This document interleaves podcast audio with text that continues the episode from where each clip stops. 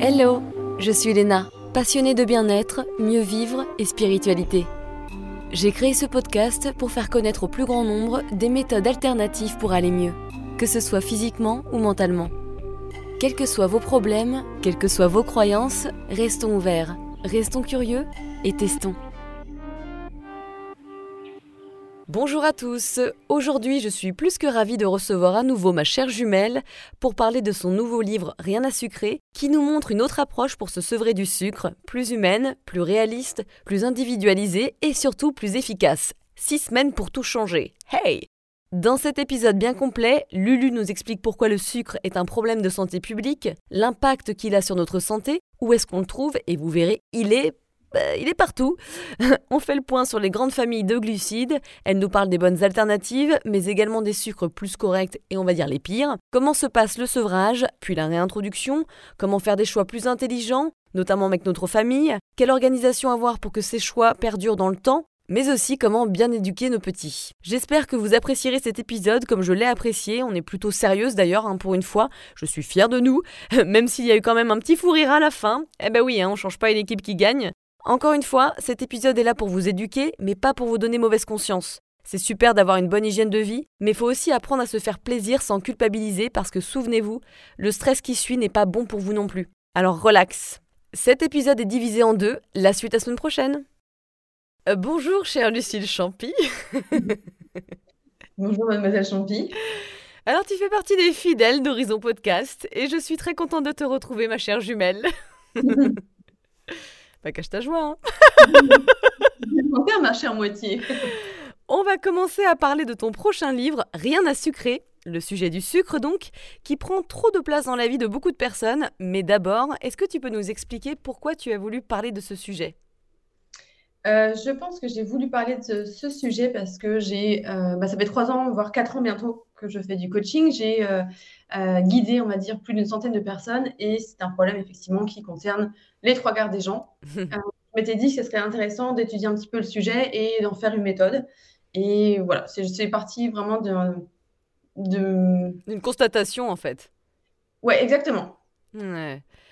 Et alors en quoi le sucre est un problème de santé publique aujourd'hui? Alors, c'est un problème de santé publique parce que, euh, à la fois pour la quantité et la qualité, parce qu'au niveau de la quantité, si tu reprends un peu l'histoire de l'alimentation, pendant plus de 99% de l'évolution humaine, on n'avait que des fruits.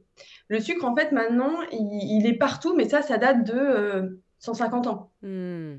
Euh, j'ai expliqué un petit peu dans mon, c'est peut-être mon côté un peu littéraire, mais l'histoire de l'alimentation justement, enfin l'histoire du sucre, j'en parle dans mon livre. Et en fait, au Moyen Âge, par exemple, c'était pas le sucre, puisque forcément il n'y en avait pas, c'était le côté acide qui était à, la mode.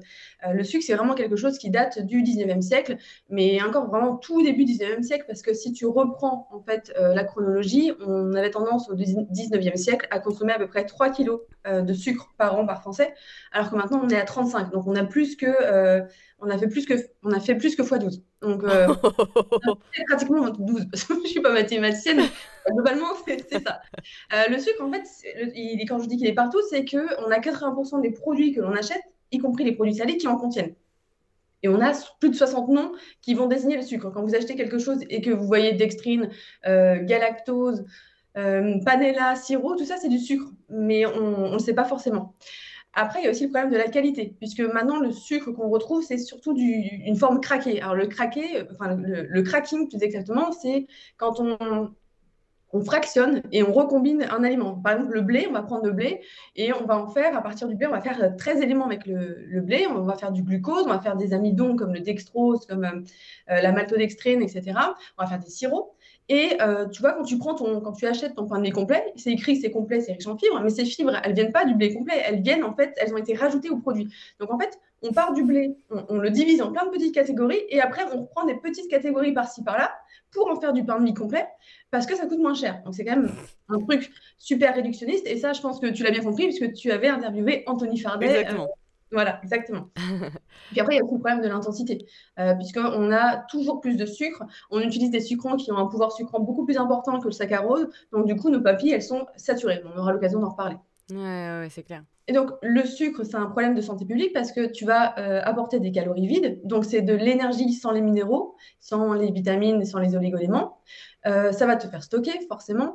Euh, ça va te faire vieillir, puisqu'en fait, il va se passer une sorte de caramélisation dans ton corps. Donc, en fait, le sucre, il va se fixer au collagène. ça va créer un phénomène de glycation.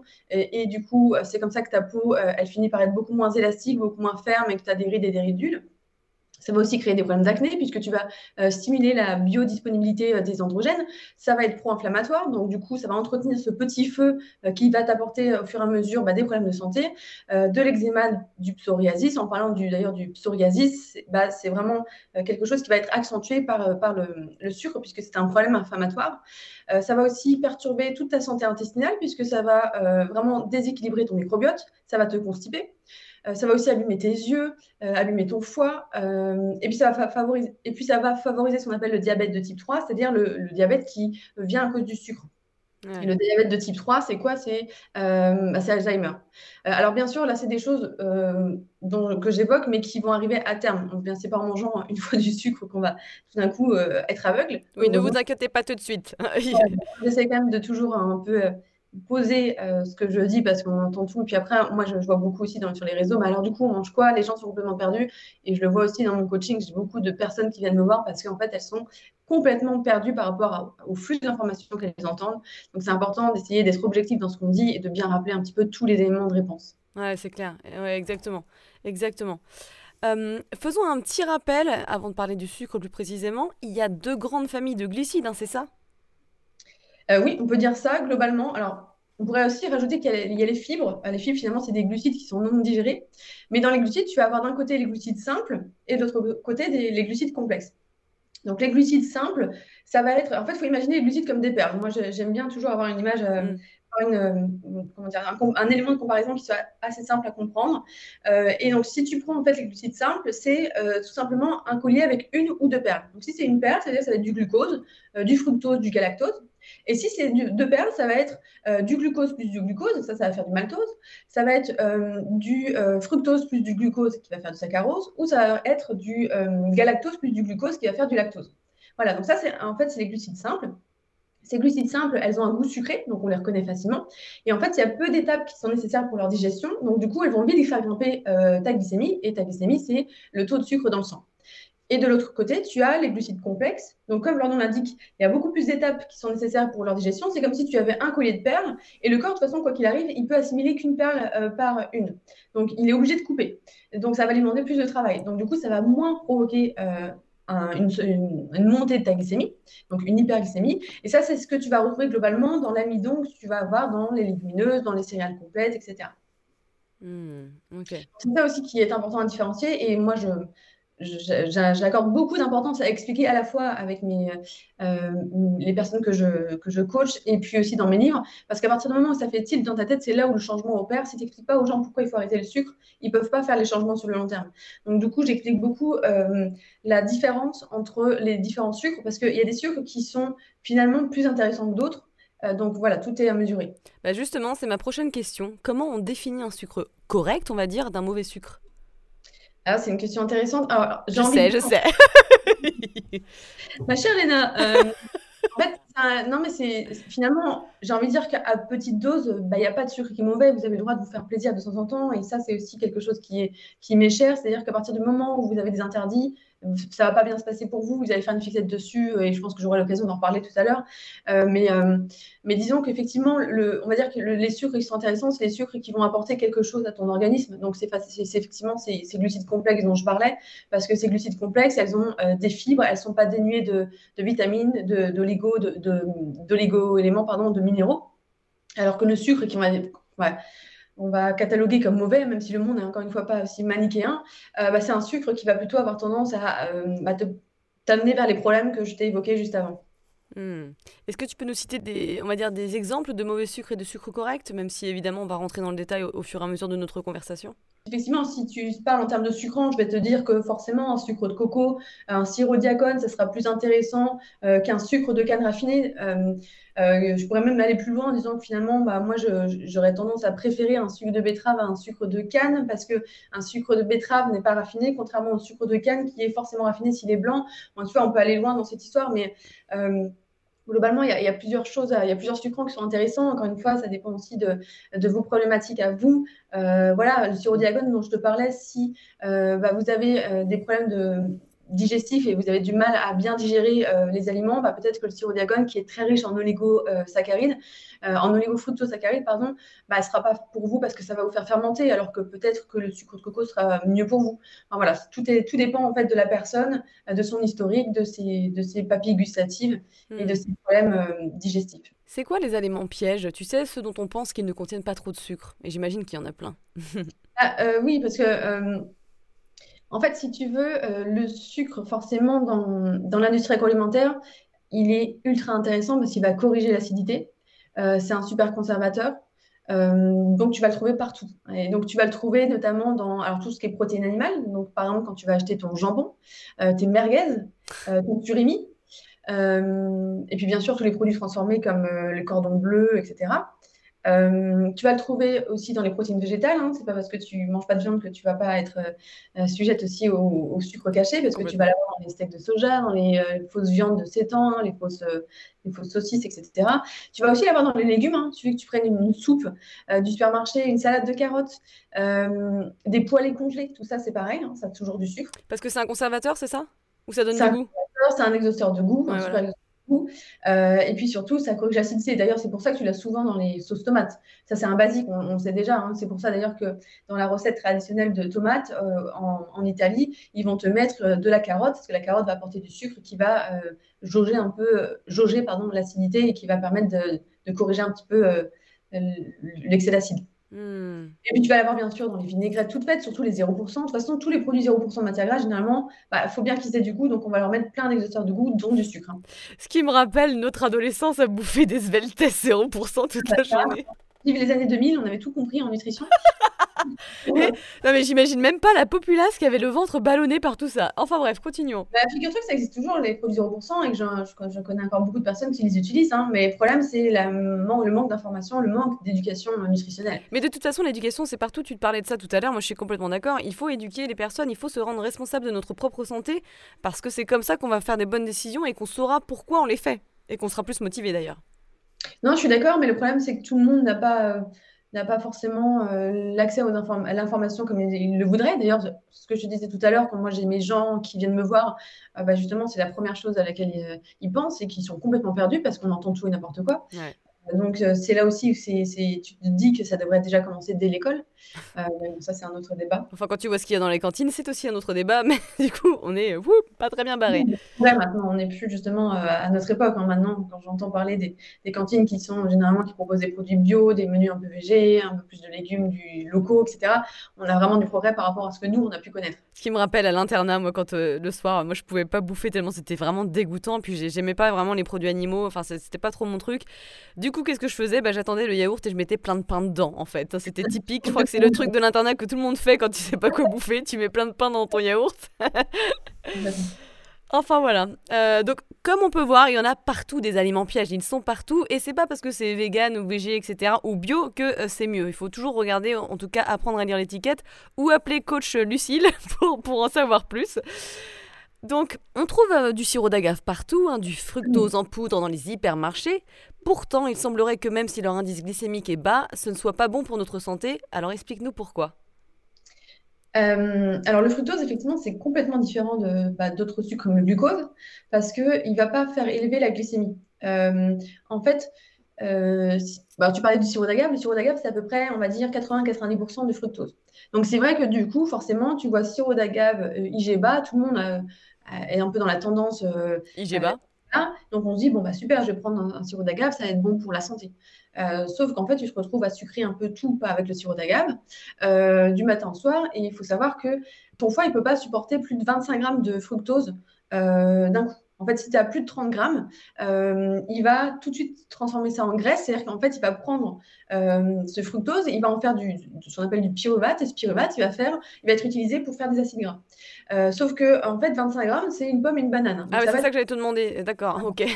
Et, et, si tu prends, là, je prends vraiment un exemple que, voilà, qui, est encore, qui heureusement, à mon avis, peu suivi par les gens qui t'écoutent, en tout cas, bah, tu prends un litre de coca, c'est plus de 60 grammes de fructose. Donc là, tu es deux fois plus dans, euh, dans, bah, dans la dose qui est, euh, qui, est, euh, comment dire, qui est maximale pour ton corps. Et puis, il faut savoir que le fructose, il est peu satiétogène, il est peu rassasiant. Donc, du coup, tu, tu vas augmenter tes niveaux de, de leptine. Donc, la, leptine, c'est l'hormone de, de, la faim. Mm. donc, forcément, tu vas en, vouloir plus de plus en plus. Et l'autre problème du fructose, c'est que le fructose, il a un pouvoir sucrant qui est plus élevé que le saccharose. C'est-à-dire que le saccharose, c'est un peu la valeur de base, ça va être le 1. Et euh, si tu fais un schéma, on va dire, euh, bah, le fructose, lui, c'est plutôt 1,3 en pouvoir de sucrant. Euh, donc ça veut dire qu'il est beaucoup plus sucrant que le, fructose, que le, pardon, que le saccharose. Et c'est aussi pour ça que tu vas, le, tu vas le, voir dans la plupart des aliments transformés. Hein, à la fois les boissons, mais aussi les, gâteaux, le pain de mie, etc. Tu as du fructose partout parce qu'en plus, c'est pas cher. Donc, tu te retrouves maintenant à avoir bah, beaucoup de, jeunes de 10 ans qui ont une stéatose hépatique non alcoolique. Pourquoi? Bah, Parce que justement, ils consomment beaucoup de, produits euh, transformés qui sont riches en fructose et qui font qu'à la fin, bah, le foie, comme il sature, euh, il va transformer tout ça en gras. Euh, voilà, ça c'est surtout aux États-Unis, mais on est encore concerné, on est quand même concerné en France. Et c'est vrai que c'est dommage parce que ne faut pas remplacer un mal par un autre, on va dire. Hmm et donc le fructose en poudre dans les hypermarchés, pareil, c'est pas c'est pas recommandé. Bah, moi, je ne le recommande pas. Après, voilà, il faut, aussi voir euh, à qui on parle. Pour un diabétique, le, problème, il est tout autre, puisque lui, son but, c'est justement de gérer sa glycémie, son insuline. Euh, mais effectivement, pour moi, ce n'est pas, pas, pas quelque chose qui est... C'est pas une solution, puisqu'en fait, tu ne te déshabitues pas au goût sucré. Au contraire, tu te retrouves à avoir des papilles qui sont encore plus saturées de sucre. Merci. Donc, tu entretiens ton, ton addiction au sucre. Ouais, exactement, ça entretient ton addiction au sucre. Mais tu vois, je pense, euh, je vois pas mal de petits euh, restos, euh, tu sais, Elsie ou je ne sais quoi, en tout cas, qui font des gâteaux maison, nanana, et ils surfent sur la vague, et encore maintenant, hein, de, du sirop d'agave. Mais si tu dis que sirop d'agave, tu vois, par exemple, la dose qui est, max, c'est par exemple, on va dire, la taille d'une pomme ou d'une, ou d'une banane, dans un gâteau, j'imagine qu'une petite part, ça, ça c'est saturé très très vite. On est d'accord bah, non, non, parce que généralement, dans un gâteau, tu es plutôt autour de 80-100 grammes de, de sirop d'agave. Donc, le, gâteau, il est gros quand même, avant que tu te fasses la moitié du gâteau.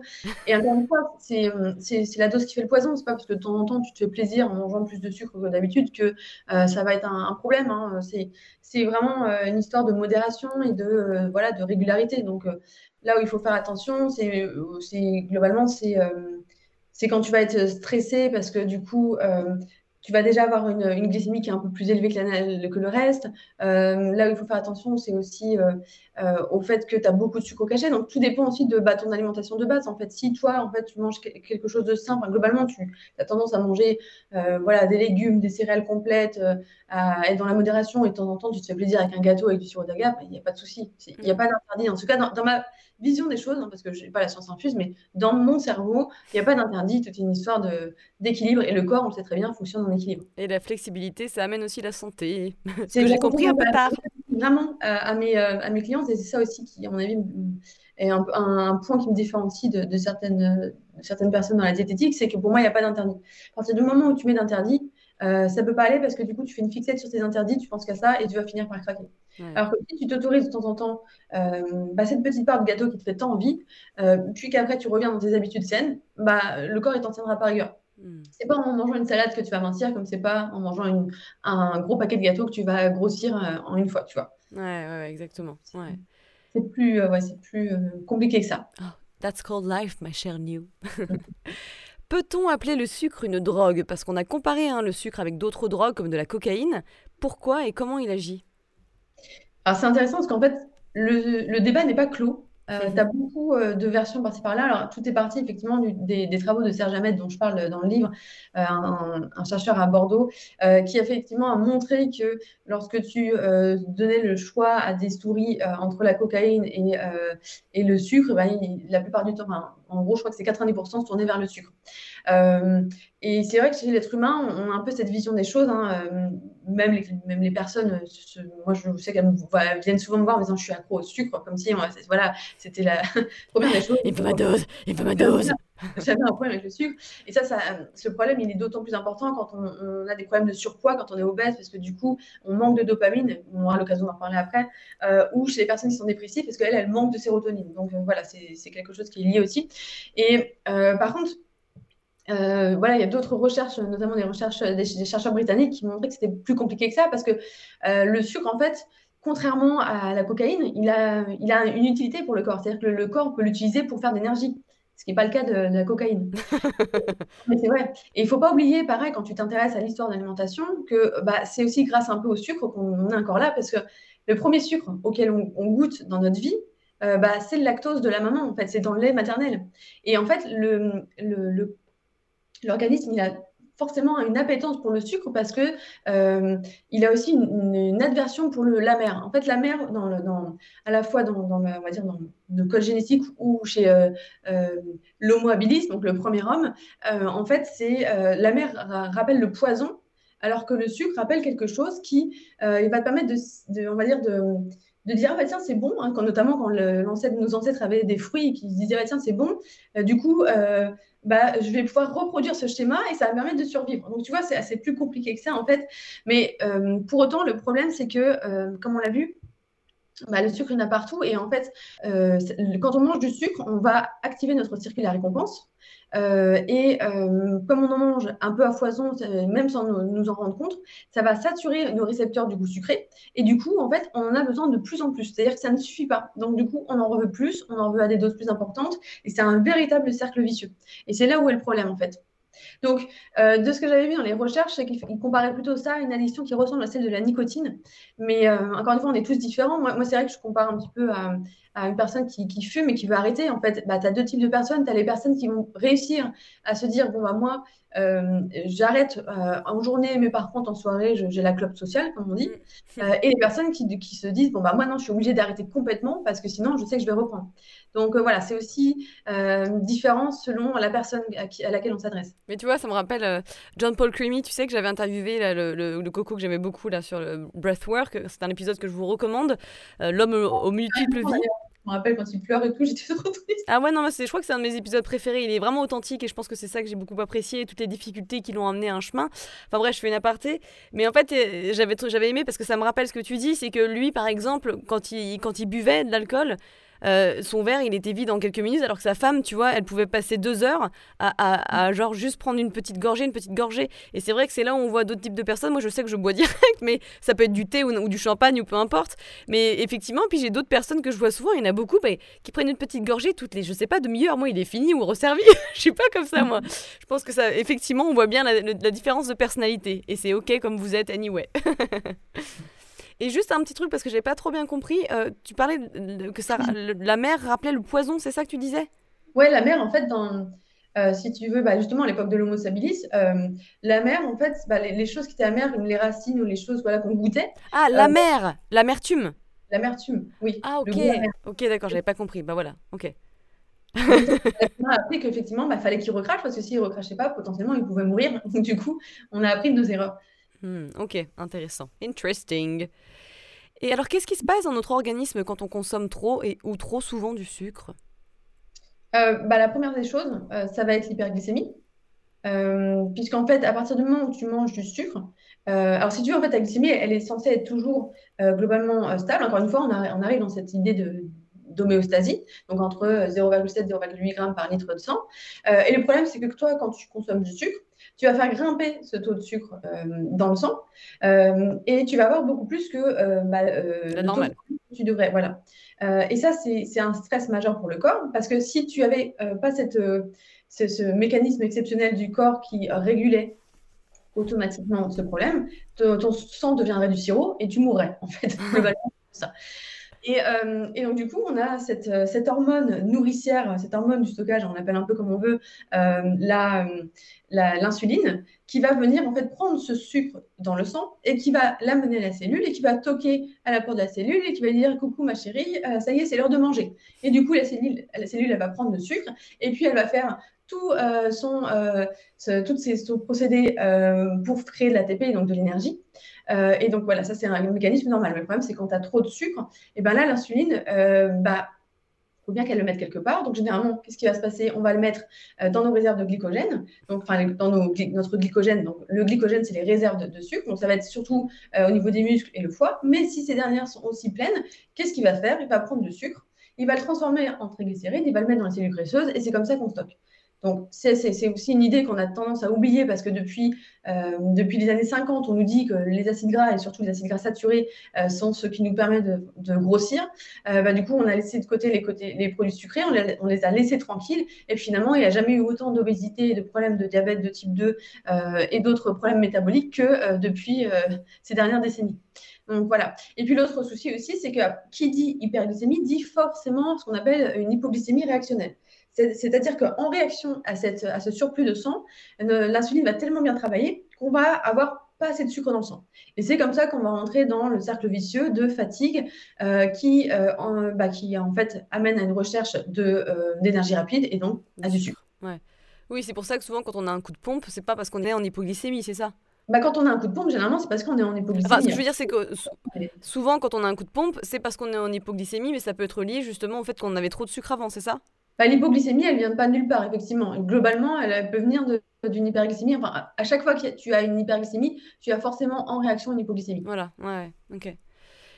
Et on en a parlé un petit peu vite fait, hein, mais il semble qu'il y ait plusieurs profils d'individus addicts au sucre. Tu les as regroupés en quatre catégories alors je les ai regroupés, c'est pas moi, c'est les travaux du docteur euh, Teitelbaum, euh, qui est un, médecin fonctionnel euh, américain. là, on rentre un peu dans la psychonutrition et dans, dans la, bionutrition. il y a quatre profils principaux, effectivement, qui se, différencient. C'est le profil de la personne qui est hypoglycémique. Donc, c'est une personne qui n'a pas toujours une alimentation équilibrée. Alors, ça ne veut pas dire que c'est quelqu'un qui se nourrit de junk à longueur de journée. Hein. c'est peut-être juste qu'elle fait les mauvais choix alimentaires au mauvais moment. Euh, ou alors qu'elle a un côté euh, super épicurien qui va faire qu'elle va profiter des petits plaisirs de la vie, hein, comme par exemple le petit, euh, chocolat à 10 heures avec le, avec le, collègue qui en propose, ou alors voilà, une personne qui prend le petit chocolat avec le café. Enfin voilà, il y a plein de raisons. et ça, ça va créer en fait des. Bah, on va rentrer dans ce cercle vicieux dont on parlait, la, fameuse hypoglycémie, qui va faire que tu vas rechercher, comme tu as un coup de fatigue, de l'énergie rapide avec le sucre. Après, tu as la personne qui est stressée. Alors, l'excès de stress, on sait ce que ça donne, hein. ça, épuise nos glandes surrénales, donc les petits chapeaux qui sont sur nos reins, euh, ça va nous fatiguer et forcément, on rentre encore dans ce, ce schéma où on recherche de l'énergie via le sucre. Et puis, l'autre problème, en plus, quand on est stressé, c'est qu'on a trop de sucre dans le sang. Donc, du coup, parce qu'à chaque fois qu'on a une libération de cortisol, euh, on a une libération de sucre dans le sang, donc on est en hyperglycémie, donc on va stocker dans les tissus graisseux. Du coup, bah, ça nous déprime parce qu'on a pris du poids. Du coup, on a une sérotonine qui est en berne, et comme on n'a plus assez de sérotonine, et eh ben, on cherche de la sérotonine en barre et donc du sucre. Hmm. Voilà. Après, tu as le troisième profil qui est le, profil hormonal. Alors, le profil euh, hormonal, c'est euh, bon, évidemment, c'est surtout lié à nous, les ladies, les ladies. Les ladies. voilà. Ça, généralement, c'est parce que avant, notre cycle, on a des changements hormonaux qui font que euh, ça va impacter nos neurotransmetteurs, donc des petits messagers qui transmettent des messages de neurone en neurone, dont la sérotonine. Euh, et du coup, on se sent moins bien, on a le moral en berne, et du coup, on a envie de chocolat et de sucre. Et puis, tu as aussi le, profil digestif. Donc, le profil digestif, ça, ça vient souvent euh, bah, parce que tu as eu euh, euh, bah, des, une dysbiose intestinale qui vient de parce que tu as mangé, as mangé des choses qui n'étaient pas forcément super équilibrées, parce que tu as été très stressé, parce que tu as pris trop d'antibiotiques, tu bois trop d'eau du robinet, d'eau chlorée, donc, et parce que tu manges trop de sucre. Et du coup, tout ça, ça va favoriser la prolifération bactérienne. Et du coup, bah, ça va déséquilibrer ton microbiote. Et puis, tu vois, par exemple, quand tu as une candidose, bah, généralement, tu as cet excès de de, levure de, champignons qui te donne envie de sucre puisque se nourrit de sucre. Donc, euh, voilà. Intéressant, ça, donne envie de creuser dans ton bouquin en tout cas. Alors puisque ça agit comme une drogue, quand on a l'habitude de manger des chocs à pic ou de la confiture viennoiserie le matin, qu'à 11h on a une petite faim et qu'on décide de s'acheter des petits BN à la cafette, ou alors qu'on choisit une petite tarte aux poires euh, euh, à, midi, tu sais, avec les collègues, et qu'à 4h on s'ennuie, alors du coup on va goûter, on choisit, euh, je sais pas, par exemple de la mangue séchée, histoire d'être un peu plus sain. Et puis le soir on mange sa petite soupe, mais on finit par une danette chocolat. Comment on passe de ce rythme-là à un nouveau? Est-ce qu'il faut absolument passer par un sevrage? Alors, euh, je ne sais pas s'il faut absolument passer par un sevrage. Par contre, moi, dans ma vision des choses, oui. Euh, j'en reviens à ce que je disais avec l'exemple de la personne qui, qui, fume. Bah, la plupart du temps, pour 90%, des, 90 des gens, si tu veux arriver à arrêter de fumer, il faudra arrêter. voilà. Alors moi, ce que j'ai à dire, c'est que les papilles gustatives, elles mettent à peu près 8 à 10 jours à se régénérer. Donc en fait, ça signifie que si pendant une semaine, tu arrêtes tout ce qui est sucré, tu vas pouvoir déjà commencer à bien déshabituer, tes papilles. Donc, ce n'est pas, pas anodin. Donc, voilà. Moi, en tout cas, dans ma méthode, c'est comme ça que je le vois. Hmm. Mais c'est quand même rapide hein, que, du coup, euh, il faille 8 euh, à 10 jours pour que les papilles gustatives, elles se régénèrent. Oui, oui, alors après, ça ne veut pas dire qu'au bout de 8 jours, tu peux reprendre le sucré, parce qu'après, les habitudes, elles reviennent vite. Hein. Il faut globalement 3 semaines pour que tes habitudes, euh, elles se, tes habitudes elles soient supprimées et que tu en prennes de nouvelles. Donc, euh, il y a aussi le côté psychologique qui est important. Hein. Euh, donc, c'est pour ça que moi, j'ai un programme qui est en 3 étapes. Donc, tu as cette fameuse étape où tu fais le grand ménage pendant 8 jours. Après, tu as as 2 semaines ensuite dans l'étape 2 où tu vas réintégrer, mais vraiment pas n'importe comment. Et puis, la troisième étape où tu vas essayer de revenir petit à petit à ta vie d'avant, mais en faisant des bons choix. Hmm. Donc, euh, voilà, faut pas oublier, oh, faut pas oublier euh, le côté euh, psychologique et puis culturel et social qui va avec et qui un peu tout. Tout en étant progressif avec ton programme, quoi. Ouais, voilà, c'est ça. La suite la semaine prochaine?